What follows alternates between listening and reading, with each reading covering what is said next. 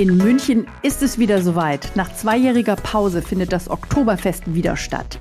Endlich jubeln die Wiesenfans, endlich wieder ungebremster Spaß in den Fahrgeschäften, schunkeln, die Krüge in den Himmel heben und das Ganze natürlich auf dem Handy festhalten und live mit den Freunden zu Hause teilen.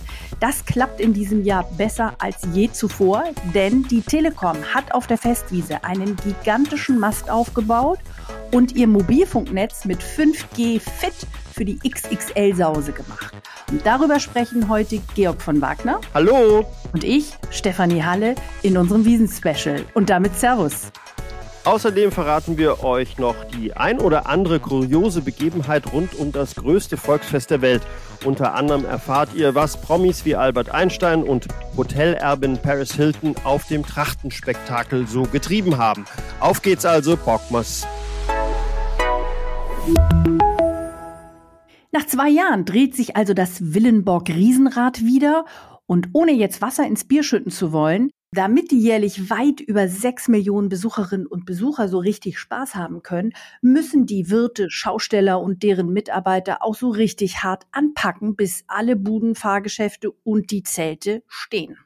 Da geht es schon Wochen vor dem Fassanstich zu, wie auf einer Großbaustelle. Einer, der schon gegen Ende des 19. Jahrhunderts beim Aufbau mitgeholfen haben soll, war Albert Einstein. Der weltberühmte Physiker und Vater der Relativitätstheorie soll als Hilfsarbeiter beim familieneigenen Elektrobetrieb in einem der Bierzelte jede Menge Glühbirnen eingeschraubt haben. Schön leuchten soll es natürlich immer noch auf dem Festplatz, aber fast so wichtig wie das elektrische Licht und der Biernachschub ist heute die Mobilfunkversorgung auf der Megakirmes. Denn auch Daten strömen hier wie das Bier in unvorstellbaren Mengen. Aus diesem Grund baut die Telekom extra für die 17 Festtage ein Sondermobilfunknetz auf, das dem Datenansturm der Besucher gewachsen ist. Damit kannst du normalerweise schon eine mittelgroße Stadt mit Mobilfunk versorgen. Klar, denn immer mehr Gäste wollen ihre Selfies und Kurzvideos mit ihrer Community teilen. Und man kann, glaube ich, durchaus sagen, Maß und Masten gehören heute zur Wiesen wie die Lederhose und das Dirndl. Übrigens, Dreh- und Angelpunkt dieses temporär aufgespannten Mobilfunknetzes ist der zentrale Standort Wiesen West 1. Und unser Kollege Markus Jodel hat sich diesen 15 Meter hohen Parademast für uns mal ganz genau angeschaut. Der Mast wiegt zwei Tonnen. Der Unterbau kommt auf sieben Tonnen und die Technikkabine wiegt 1,5 Tonnen. Alleine für die Telekom hängen an dem Mast 500 Meter Hochfrequenzkabel und 100 Meter Glasfaserkabel. Rund 100 Schrauben halten das Ding zusammen. Der Aufbau dauert rund eine Woche, der Abbau etwa drei Tage. In diesem Jahr haben wir erstmals 5G am Start. Die Premiere auf dem Oktoberfest war bereits für 2020 geplant, musste aber wegen Corona abgesagt werden. Die Telekom nutzt dort 5G vor allem zur Erhöhung der Übertragungskapazitäten. Schließlich soll jeder, der auf der Wiesen spontan zum Handy greift, seine Selfies problemlos hochladen, also verschicken können. Und da das auf der Wiesen ganz schön viele Menschen gleichzeitig sein können, läuft 5G im 3,6 Gigahertz Frequenzband.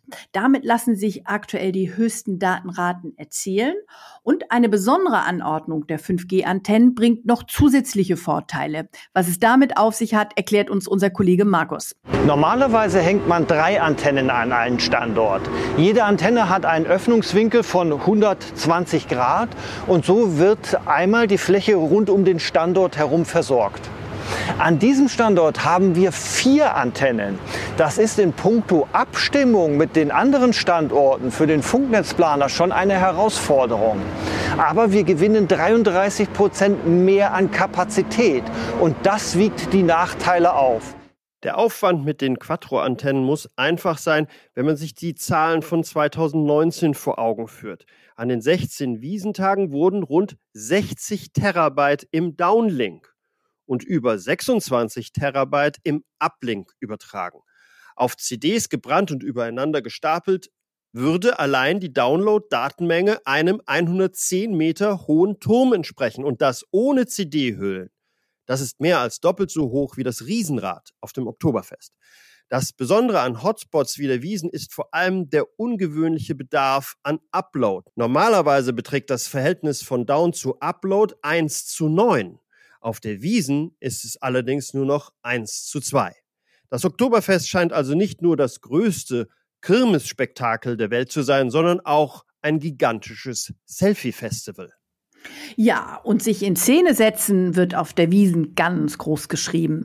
Das klappt mal mehr und auch mal weniger gut. Man denke mal da an den äh, verunglückten Auftritt von Paris Hilton 2006 mit ihrer Prosecco-Dose und der Werbekampagne für ihre eigene Sausebrause.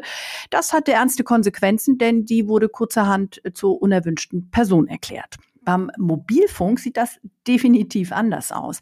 Der blickt auf dem Oktoberfest auf eine echte Erfolgsgeschichte zurück. Los ging es mit einer Sonderversorgung auf der Theresienwiese im Jahr 2000. Zuvor hatten die vorhandenen Standorte in der Umgebung der Wiesen die Handys der Festbesucherinnen und Besucher ins Netz gebracht. Das waren damals ja auch nur Telefonie und SMS, weil das waren die einzig relevanten Anwendungen. Heute stehen auf dem Festgelände zehn Masten und vier weitere Anlagen in den Zelten bringen den Mobilfunk direkt an die Bierbänke.